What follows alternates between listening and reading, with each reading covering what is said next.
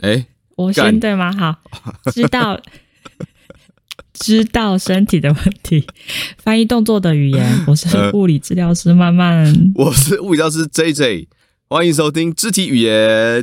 肢体语言硬要合音，好。我们已经过了几个月、几个世纪没有录音了，几个。哎、欸，现在是不是你现在是是不是你人生最忙的时候？你觉得有比你在留舞社那个时候，就是快要惩罚的时候练舞那时候还要忙吗？我觉得是这样，就是我你永远都会有一个觉得你最忙的时候，然后总是会有另外一个忙可以超越你那个时候的忙。哦、我每个季度就是要设来打破的，都觉得自己很忙啊。对，就像我以前都会觉得每天都好累哦。然后我现在就觉得，我每天也觉得好累，所以我觉得好像都差不多。居然居然可以更累，对。然后就觉得以前为什么会喊累，欸、怎么那么废？对，欸、真的，以前觉得当学生的时候，怎么觉得，哎、欸，其实应该是不会那么累的。对啊，以前主要是太贪玩，就也就没有在，其实都可以睡很晚，很闲呐、啊。我觉得以前真的超级闲的，但就不知道什么，就觉得自己很忙很累。对，那你现在有没有累到那种？就是你在滑躺在床上滑手机，手机会掉下来砸到脸这种程度？没有，我没有机机会在床上滑手机，所以我没有办法拥有这个 这种经验。啊，真假的？看我问错问题是不是？我们这个这个很奢侈啊，我哪有时间呐、啊？那就睡觉前滑一下，啊、滑一下手机啊，这不行。就是你睡觉就必须赶快在把握睡眠时间，这样子。对对对对，我打躺下就直接睡着，就昏倒啊。我没有什么时间在那边，嗯、呃，好像不知道干嘛，划划手机，然后划划，好像没有事情，然后就睡着，好像没有这种，哦、没有这个 moment。我本来想说，有些人会因为太累，然后就是，但就就是舍不得睡觉，想说，哎，都已经很忙了，想要就是放松一下，或者想要知道这个身边的朋友或是世界发生什么事情的时候，就划下手机，然后但是因为太累，就手机掉下来砸到脸。但你连这样都没有，那你是全新境界。你就知道为什么你的讯息我都没有。我都划过去，但是都没有 看进去。哎、欸，先跟听众朋友说，我们刚才聊这个，就是慢慢他有把他的就是聊天，因为我们我们每次在群组讲一些五四三的，然后慢慢都会直接忽略，然后我刚才就受不了，就问他说。哎、欸，到底为什么你都有？你是没有看到我们讯息吗？还是你这为什么都没回？他说：“哦，没有，我的这个有一个回的有一个 priority，所以显然我 跟 Sean 的 priority 是放在非常非常非常后面。”对，那天 JJ 我问 JJ 说：“你什么时候要回台湾？”他回了一个回了一个日期，然后还过过了几分钟，两三分钟后吗？几秒钟。他又再问了一次，他又说：“我又再问了一次。欸”所以你网上大概划个一行，就是他就是刚好那个日期在那个对话框之外，但他没有看到，他就再问一次，你觉得看，哎、欸，太令人难过了吧？我真的觉得超没礼貌，我真的我真的超没礼貌，我道歉。但你还是直接跟我们讲你有这个 priority 的这个问题，我就觉得，看好啦，原谅你啦，因为你真的太忙了。不是，我觉得就是这样，这跟谈远距离恋爱一样，就是朋友会有一个距离，你越距离越近，就越容易维持感情，是吧？你现在平常都是跟谁出去玩？你现在在那边的朋友，对吧？是不是？对啊，是没办法。但是我觉得网络这个东西发发明，就是要让大家。即便在不同的距离，还是能能够维系或是联系感情啊。好吧，既然这样讲，好像是我的问题。啊、就是啊，没有，就是给你这个工具了，啊，你还是把它当成就是感觉好像要写飞鸽传书一样。所以这其实是一个考验。对，考验友情的考验，都已经给你这个工具了。好啦，我就承认，就你们 priority 真的比较低啊，我就已经，我就已经、欸、直接讲出来没有比较好吗？这件事 直接讲出来没有比较好吗？我觉得他做人要老实。好啦，先跟听众朋友说，为什么我们这么久没录音？因为大家都很忙，然后我前阵子又得了 COVID。所以就原本要录音的时间，我就是直接躺在，直接直接死在床上。我记得好像隔了两个多礼拜了。啊，就隔了两？你说你确诊？就是原就是从上次更新到现在啊？对啊，这么短吗？啊、我有点我有点忘记了啦。但反正我至少收到大概两三个听众跟我说：“哎、欸，我们很久没更新，是发生什么事？” 所以这个收到，我有收到，收到这个听众回复的频率还比慢慢的回复频率还要高，就是觉得。好了，势必得要来更新一下。哎、欸，我有收到，你有收到，对，很感动哎，对啊，这样会有人在知道，就是我们没有在录。刚我有个超好笑的，就是我有个听众说，哎、欸，你们是没时间啊？那不然我跟你们录音好了。谁呀？谁要跟你 录？请问是谁？没有没有，我那个听众也是一个，也是一个物理治疗师，他就来听我们节目，但他听了就说，哎、欸，看你们怎么一直不更新？然后说，哎，还是我帮你们录一集好了。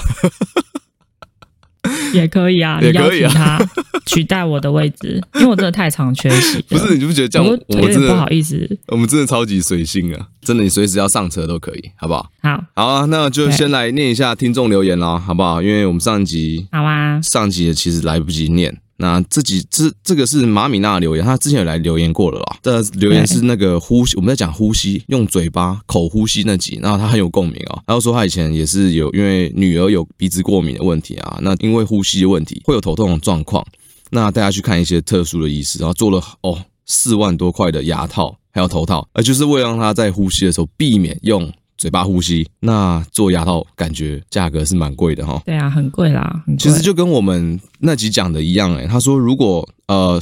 头套戴不住的话，睡觉的话就要用透气胶带把嘴巴贴起来。真的，就跟你那天跟我那是那一在那集跟我说的一样，对不对？就是用比较单纯的方式。我没有把嘴巴贴起来，因为我有去买你说那个就是呼增，就贴在鼻子上可以把呼吸增加那个那个胶带。对对对。哎，我买了很多，可以带带回去台湾给你。为什么？那你要给我是不是？对，我可以送你啊，对啊，因为美国的东西就是这样嘛，你它一次都很大量，它的。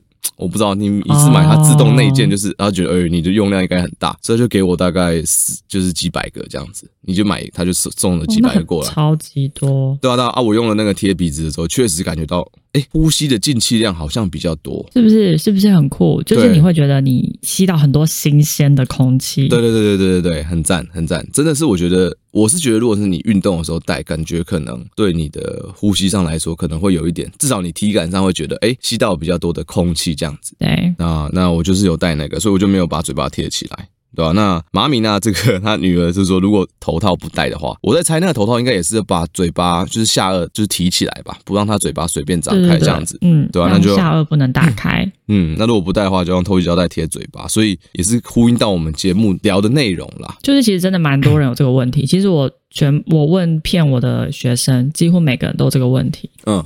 嗯，就我觉得其实是应该是因为台湾的天气吧，潮潮湿，所以比较容易过敏。嗯，就容易会有一些分泌物在你的鼻腔里面。像我现在也是有一点鼻音啊。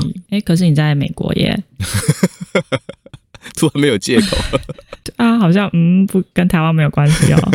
我继续讲，反正呃，咪娜妈就说啊，她做了这个一个这么怎么讲？很精密、很很贵的头套，但是女儿戴了两礼拜就不想戴了，真的也是，那真的也是没有用哎、欸。不是，我跟你讲，这种爸爸妈妈叫小孩做什么的事情，他就在一个年纪以前有效而已。嘿，嘿，那在一个年纪之后就没有效果了。就是你你要教他做，一定要他自己想要做，他才有办法。哎、欸、哦，所以说哦，所以说，如果是米娜骂的女儿的话，可能是要她喜欢的男生有带，她也才愿意带。妈妈跟她讲没有用，是不是这样？可能是她要看到那个韩剧的那个女主角，她就是因为这样子，然后她的脸型变得比较长了之后，她就会说啊，我也要像她一样。这个有介绍一个文章说，这个她是这样子变成这样的，对对对，那我也要去做，然后就会求妈妈说，妈，你可不可以帮我去做这个？对对对，买给我，因为这个人他有做，他做完变这样。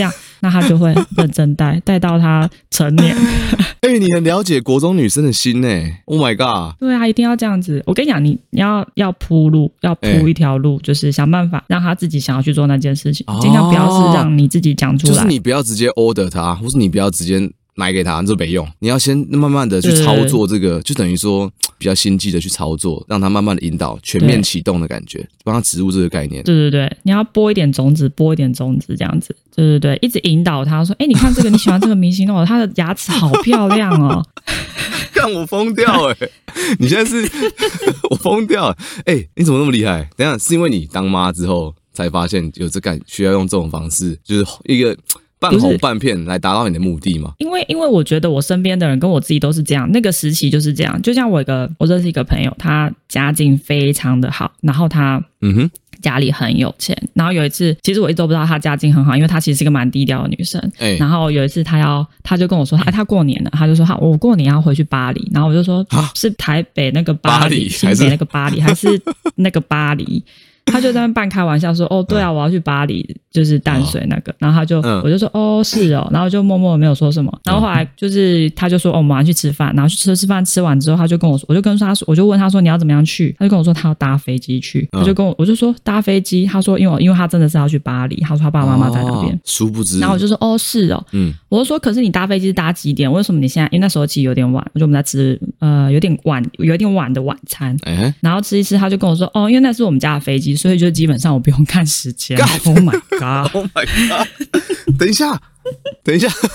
好，但是但是这不是重点。等一下，这不是重点。重点是，就是 对对，这这确实不是重点。是，但是我觉得有点兴趣。重点是，我就问他说：“哎，那那你就是没有跟，就是我说，那你为什么会想要在？”这里工作，我讲的这里是指那时候我在妇健科的诊所工作，他是当柜台啊、呃、的协助的，呃，啊、怎么说不是柜台，他是当护理师，只是他会协助一些柜台的工作。嗯嗯嗯。那他所以他是念呃，我不太确定他念什么出来毕业，但是他就是是护理师就对了。啊那其实这样的，你要念这些，或是就是这个职业本身是比较辛苦的。如果你家境好，理论上啊，哦、我觉得家里或是你可能工作的选择，对，至少不会是选择在医疗里面当护理师。我觉得我对这个职业是非常尊敬，但因为它真的很疲累。对，在台湾当那个真的会比较辛苦一点了。对对对对，会比较辛苦，然后薪水就是。就是跟你付出成正比啊，你可能上大夜班，你薪水就会高，可是你其实身体都是很不好的。嗯、我认识的护士，每个人身体都很不好，就其实真的很辛苦，就真的我就很好奇。我就问他，嗯，对，就真的很累。然后我就问他说，就为什么你会想要做这份工作？就是他就跟我说，哦，因为他跟他爸妈吵架，他爸妈以前就是都。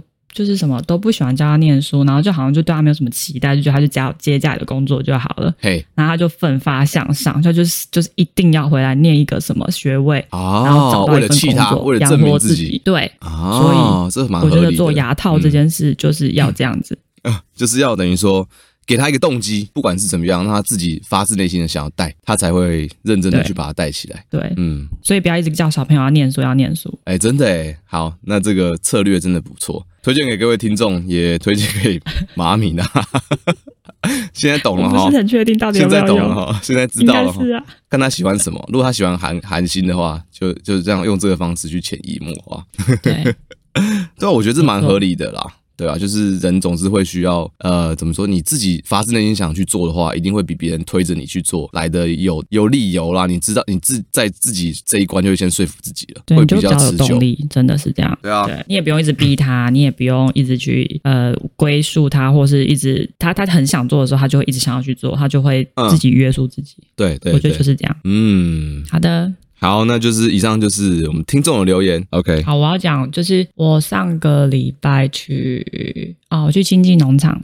嗯哼，我要去爬山啦。其实我不是要去清境农场，其实因为清境农场我觉得真的开发过度，所以我并没有很喜欢那个地方。你经过那个地方是？我觉得它太多，对，就我经过，因为我要去合欢山，然后就就开车经过，然后就看到那个，就是你在开山路的时候，它的山路旁边的 这个，它是一个比较像是墙壁的，就是就不像不像你开在一般的马路上，它就是旁边就是空的嘛。但是你开在山路就会有一个山壁，可它又不是原始的山壁，它是有铺过的，可能是因为它上面有盖一些房子。对，那那些山壁，它就是因为水汽的关系，它就有长很多就是青苔类的东西。嗯，然后就这样开开开开开，就开到一个转角的时候，就发现有人在上面写了很多字，就是有点像是到此一游那种感觉，你知道吗？哦，那我就想说，为什么会对？嗯，但我想说，可是这是一条马路，就是到底为什么有人会这么想要留下字，而愿意在这个地方刻这些字？嗯，哦，然后，对对对，然后我就在想，这个是不是就是人类的一种本能？就是我觉得文字的发明是不是就是因为就是想说他想要留下一点什么？不是不是，他基因里面有那种刻壁画的基因，就在这个时候唤醒了。他说我我必须在这边画个壁画。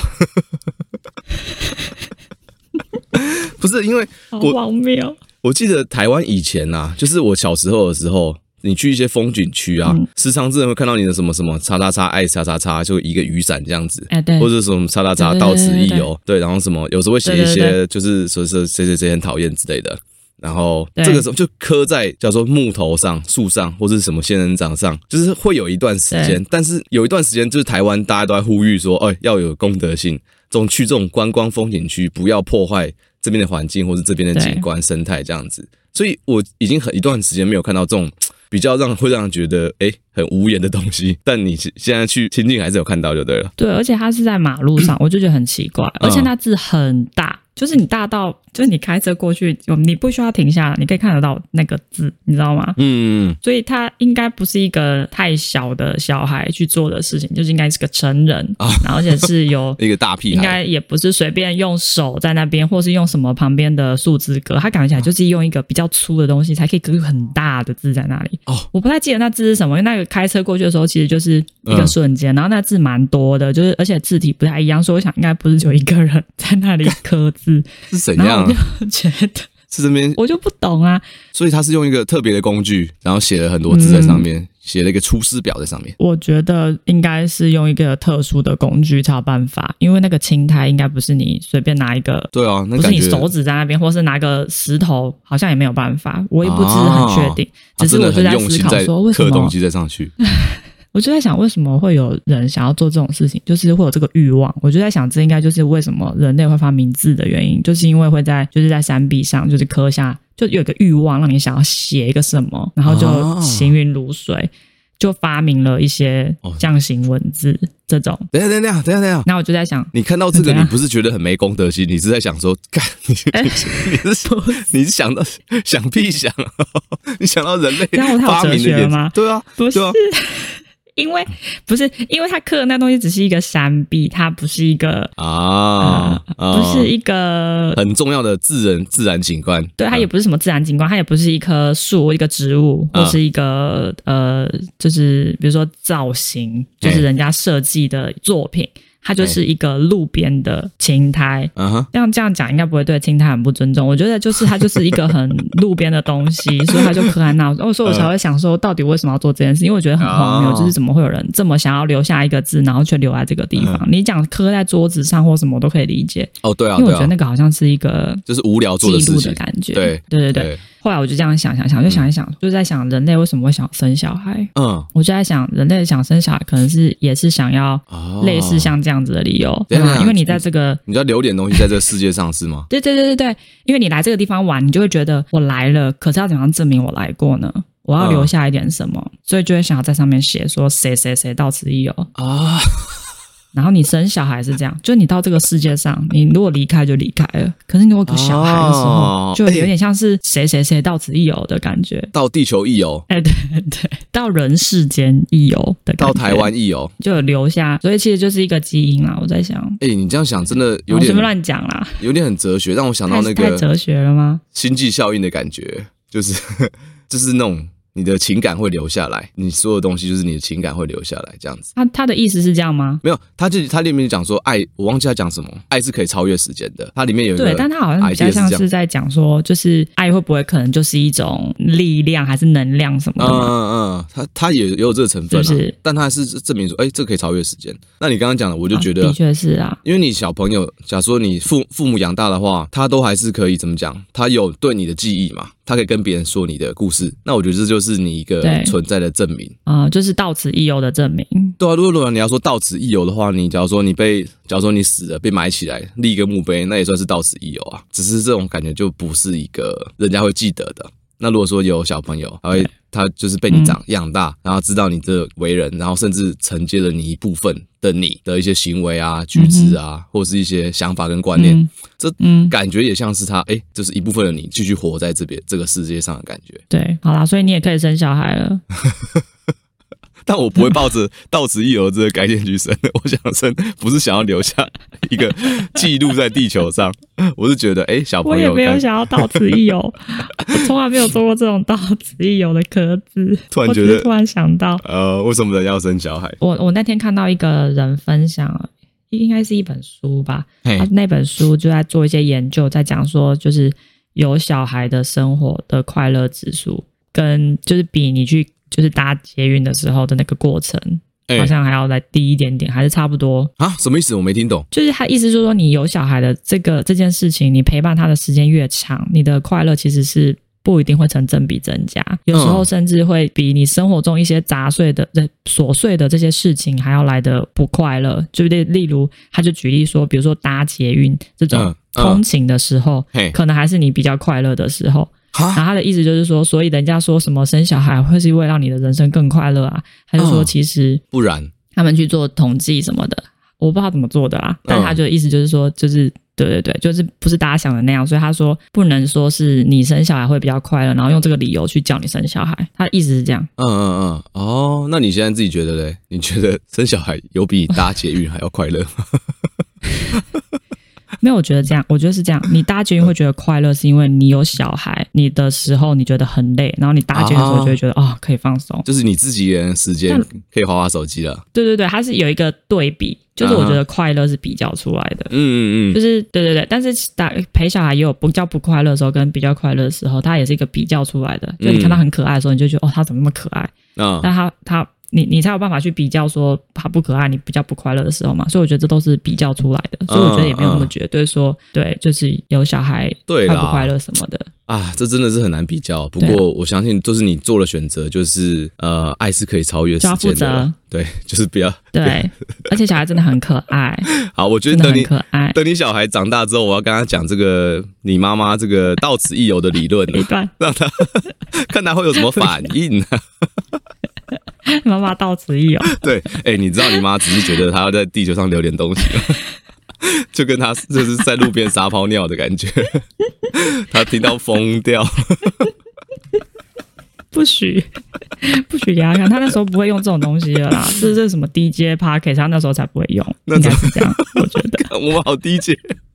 我们被 被主持人自己说 DJ，好啦，来，今天要讲什么内容？我今天要聊的主题，我要讲父子鸡分离。哎，我们前面聊超级久，哎，好，对，我要讲父子鸡分离。哎，来，你说。我会想讲这个主题的很大一个原因，是因为我蛮多学生是产后，然后有一些不舒服，或是想要训练，然后我发现他有这个问题，有时候他不一定会自己知道。哦，所以。主要是产后会有这个状况吗？大部分是这样，但我也有遇过不是孕妇的人有这个问题。哎，对，但是比例上就比较少。然后腹直肌分离。大部分的确还是在就是怀孕后会比较容易出现，然后一般来说也是女生多，其实其实男生也有可能会有，只是男生通常比较不在意肚子长什么样子，对啊，所以可能就也不会发现。所以你刚刚说也有可能没有怀孕有腹直肌分离，或是男生也可能有腹直肌分离，是肚子太大吗？对，呃，有可能是因为肚子太大。的确是因为它的机机制是一样的，就是怀孕会腹直肌分离，就是因为肚子突然变得太大，嗯哼，所以才会分开。对，对，那男生如果用原一样的原则去，比如说变得很胖，他也会因为肚子突然变大，然后导致他的肌肉有一些状况，这样。哎，是是是，对.只是说孕产后的这些这个还是最主要的族群啊，最主要的。Uh-huh. OK。对啊，呃，今天就是要讲腹直肌分离它的意思是什么，然后它的定义这样子，嗯、然后再来就是讲它为什么 为什么腹直肌会分离，就是它到底是什么样的原因造成的。对，那最后会讲一些简单 可以去训练啊，或者去做一些一些简单处理的的角度。对，你可能没办法完全靠自己去处理啦，但是我们可以有一些不同的方向让你去思考。啊、哦，如果大家不知道腹直肌是哪一块的话，就是。嗯，我们讲的六块肌啦，或八块肌，哦，那两排，那就是我们的腹直肌。对对，那它就是，对，那它如果分离的话，就像它从中间像摩西分红海一样。往两边跑，对对对对对，它原本应该是并排在一起的嘛，像那个两个两个座椅并排在一起，或冰块盒，然后就是排在一起。然后分冰块盒分离的话，就是中间的那个 gap 会越来越大，往旁边，因为扩开了嘛。你想象你肚子撑开，然后那你这些东西也不可能维持在原本的位置，它就往旁边跟着那个肚子扩大的形状分开这样子。没错，对，那大部分会是在你就是肚子要用力的时候，你肚子要用力，然后它就会本来是冰块盒，但是它冰块盒中间那个 gap 会变大，哦，所以呢，冰块左右两边的冰块就会离得越来越远。对，你用力的时候，它就离得越来越远。对，那你不用力的时候，它可能就会回来一点点。哦，所以大部分我们要去做检测，说它有没有分离，就会请他做仰卧起坐，然后用。他的原则上是以他手指的这个宽度去搓啦，所以就可能会请他用他的手指去搓他的肚子。嗯，对，那大概是大于两指到三指左右就会算是腹直肌分离，就确定是腹直肌分离。我们大概是两指。嗯嗯嗯，对对对对对。OK，嗯，那可是它没有一个很明确的公分数，就是只有一个大概。那大部分的人都大概是，就是如果你超过，它就会有个 range 这样子，你大概二。二点二公分左右是一个比较功能的 range，如果再大的话，它就会变成会让你失去一些功能，所以他们就会可能就会定义说你是腹腹直肌分离哦。那它基本上都是肉眼可见的，你就是真的可以看可以看到你的肚脐的中间，肚脐的这一块它变成上下都是一个凹陷。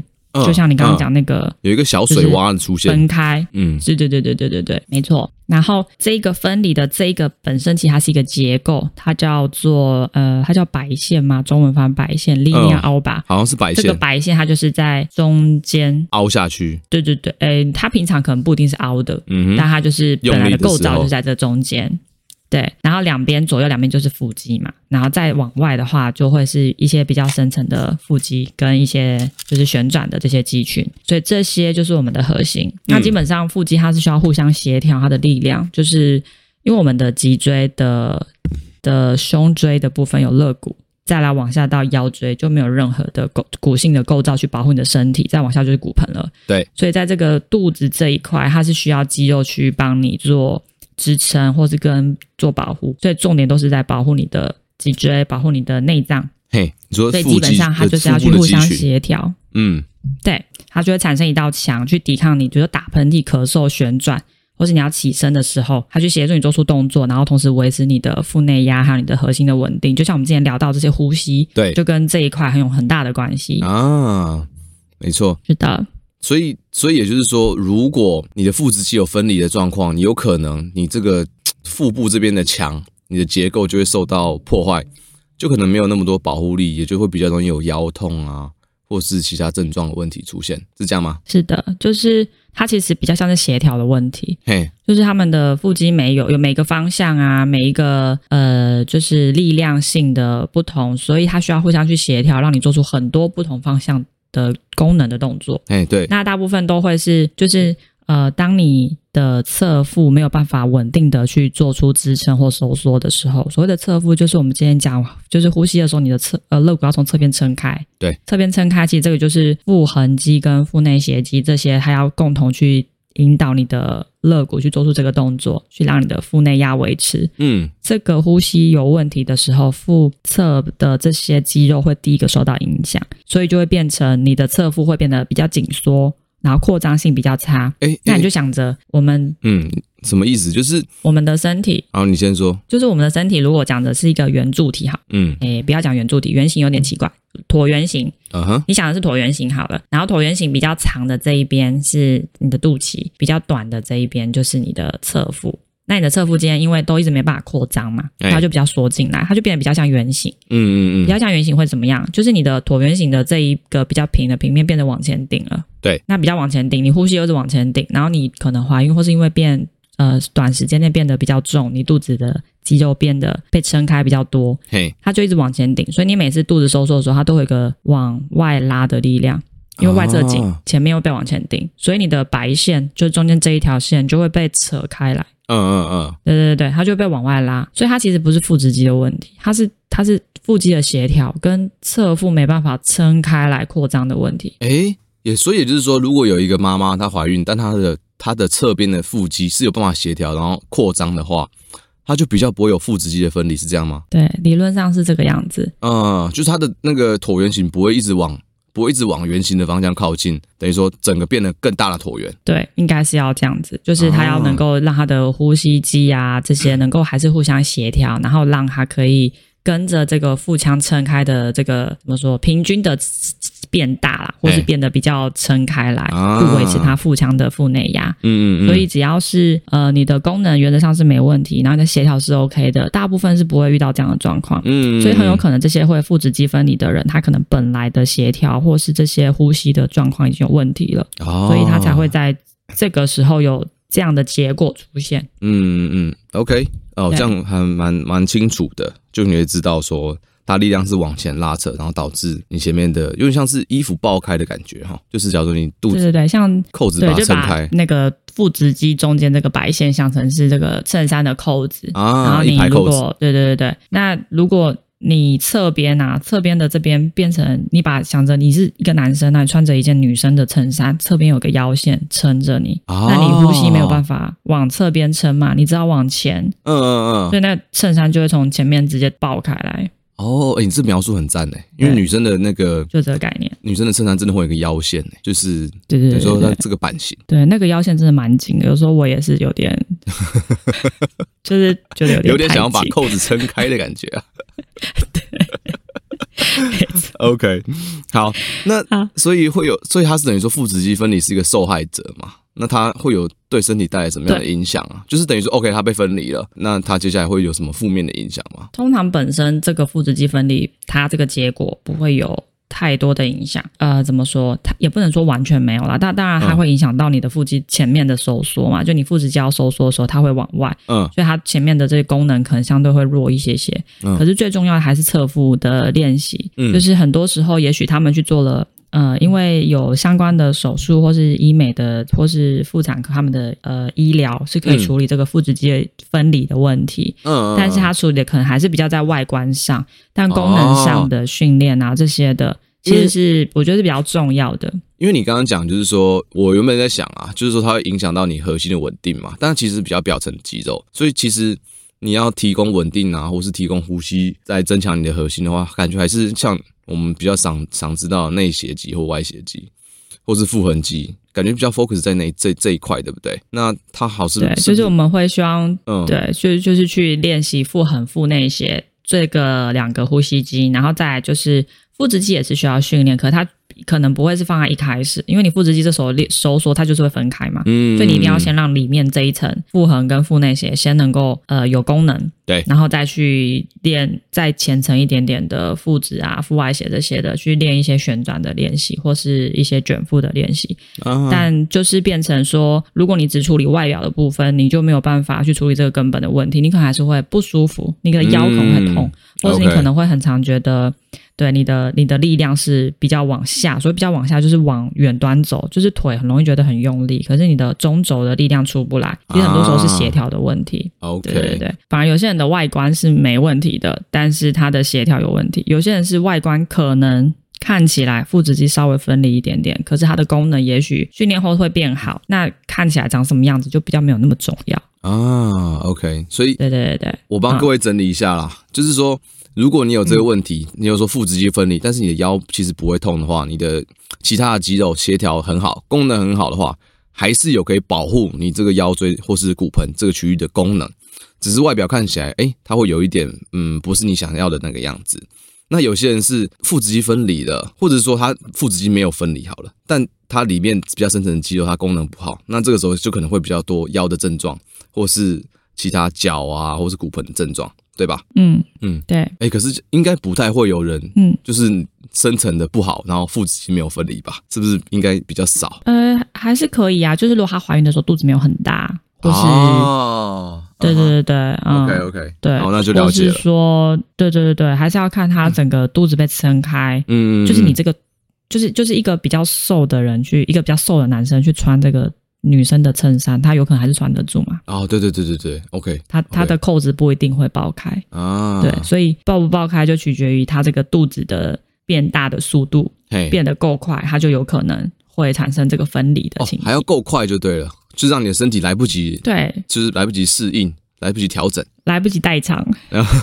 OK OK。来不及代偿，对，追不上，所以只好让结构去撑开，就跟妊妊娠纹一样。嗯，妊娠纹就是皮肤对的，它就没办法跟上那个撑开的速度，这样。了解，对啊，哦，原来跟速度有很很有关系。对，所以还是要去看整个背后的机制，我觉得会比较能够长久解决这些问题，不然就会呃有点呃，就就假设你很在意这个结果，你可能就会一直以为是这个问题，然后往这个方向走，或是。嗯呃，会有其实很多网络上的教学，或是一些对这个人理解比较没有那么深的人，也许就会一直说你要练腹直肌啊，因为是腹直肌分开嘛，因为很明显嘛，腹直肌要把它练起来，那就比较显而易见在外面嘛，就觉得哎，干我怎么肚子变得不一样了啊？那是不是这个原因导致我腰不舒服，或者我导致我骨盆不舒服？那我就赶快来 fix 这个腹直肌的问题。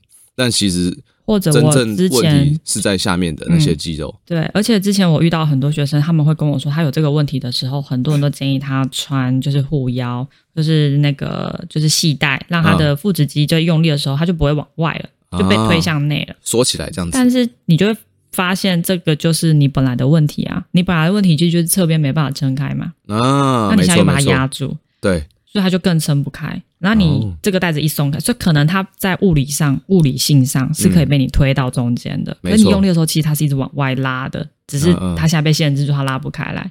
所以你只要一拆开，它就是撑开的。所以基本上，我觉得很多的这个处理的方法，它都没有不是很针对这个问题。很大原因是因为这个名字，它就叫腹直肌分离，所以就会想说啊，那就是腹直肌的问题，我们就应该让它可以关起来。哎，没错。但、oh. 但对，但你一直想要这样关是不太可能，因为腹直肌是上下嘛，但它是左右，嗯，oh. 它是左右被拉开的，对，它不是上下被撑开的嘛，嗯，你一直去练卷腹，它还是往外；嗯、你一直练卷腹，它还是往外，所以它是方向性的问题。所以这时候你的练习基本上就要能够有一些旋转，或是。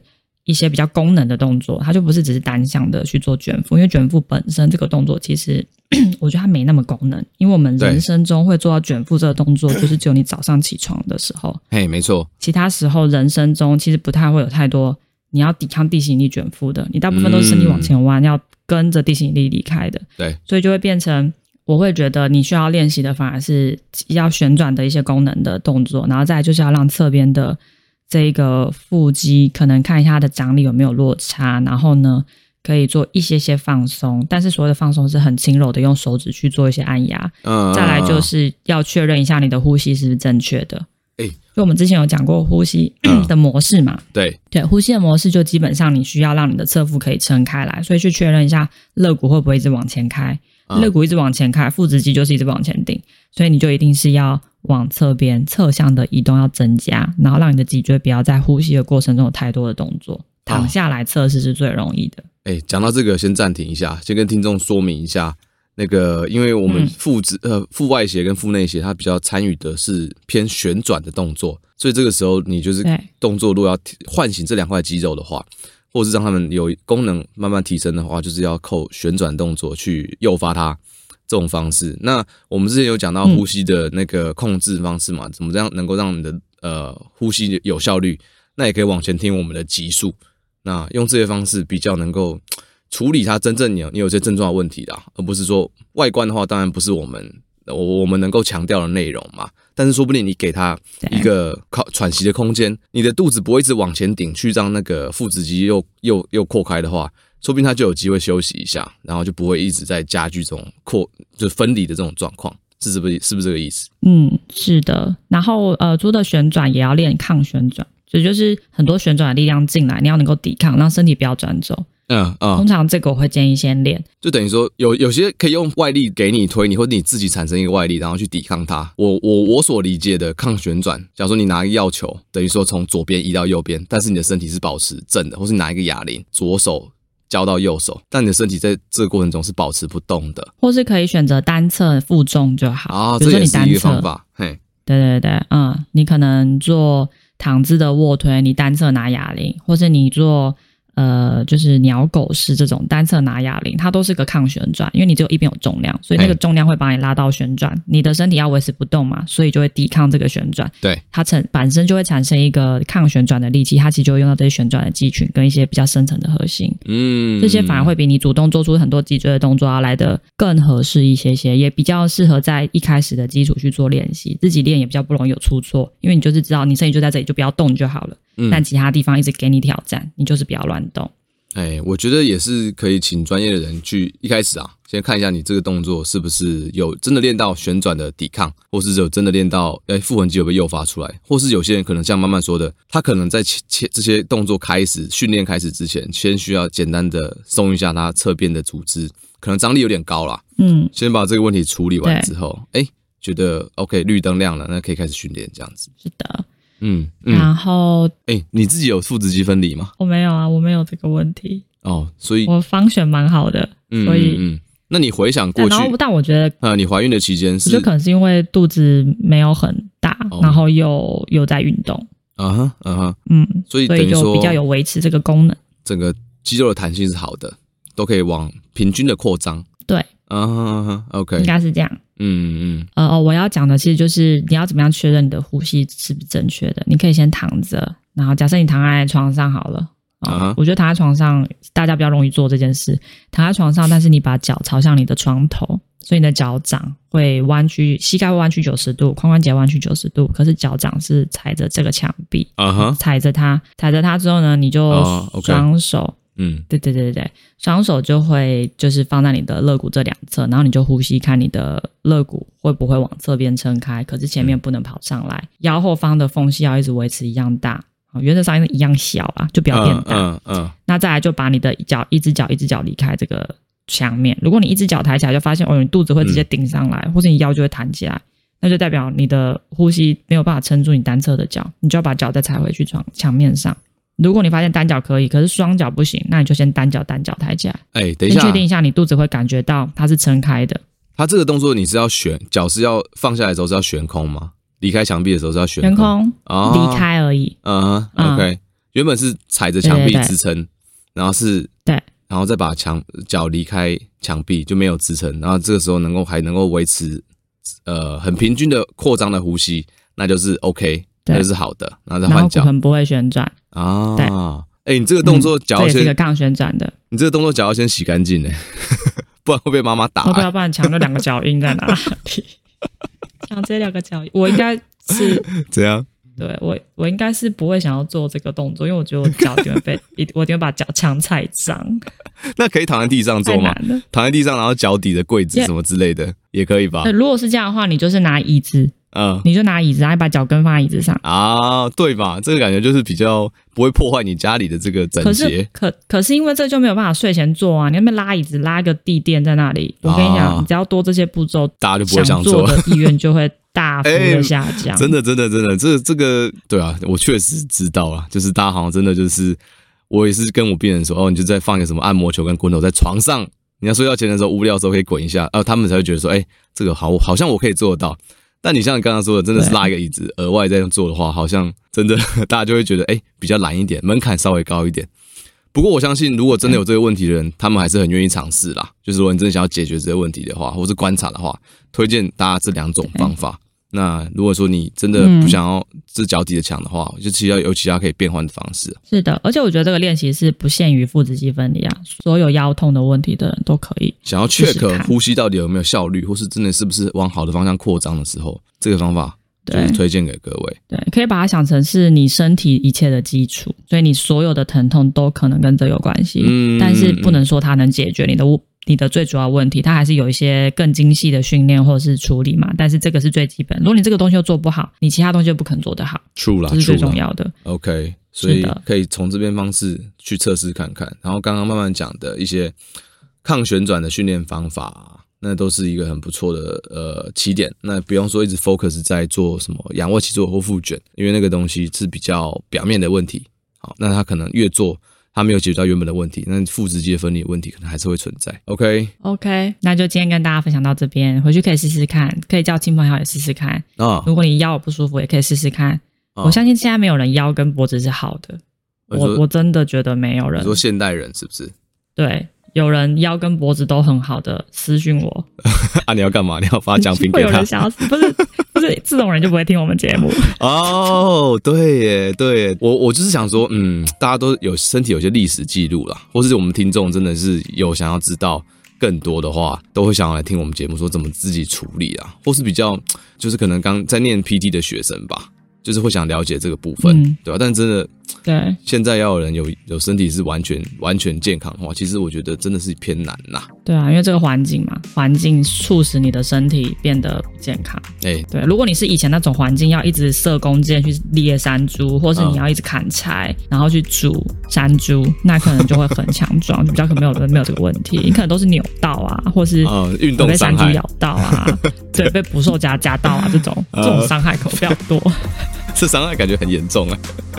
对啊，好像脖子痛比较好，被捕兽夹夹到太可怕了。对啊，那就大家可以测试看看，因为可能都会有一些不一样的观察。嗯 okay、那测试完的有什么问题的话，也都可以再私讯我们。因为我觉得，哎，今今今天听完这集，我觉得至少你看到身边有朋友有怀孕啊，或是在烦恼这个问题的时候，都可以推荐他说，哎，是不是呼吸这个问题也需要调整一下下，或是问他平常在做什么训练，的那是不是训练错方向？对。对啊，因为网络上资讯有时候真的，主要是改变大家对改变大家的这个观念，就不要被这个名词限制住这样子。OK，好啦，那就跟大家分享到这边了。分享是的，OK，拜。我等一下要又要出发去 San Diego 了。San Diego 为什么？看 MLB。哎，你知道 San Diego 是哪里吗？就是那个独行侠拍的地方啊。哦，是哦。对啊。就是他们在那个那边训练，不是吗？就那边有个酒吧，海军军港，我不知道是不是那个酒吧了，但那个地方就是有海军的基地这样子，对啊，去玩一下。好了，就这样了，跟大家说拜拜。好，拜拜，拜拜。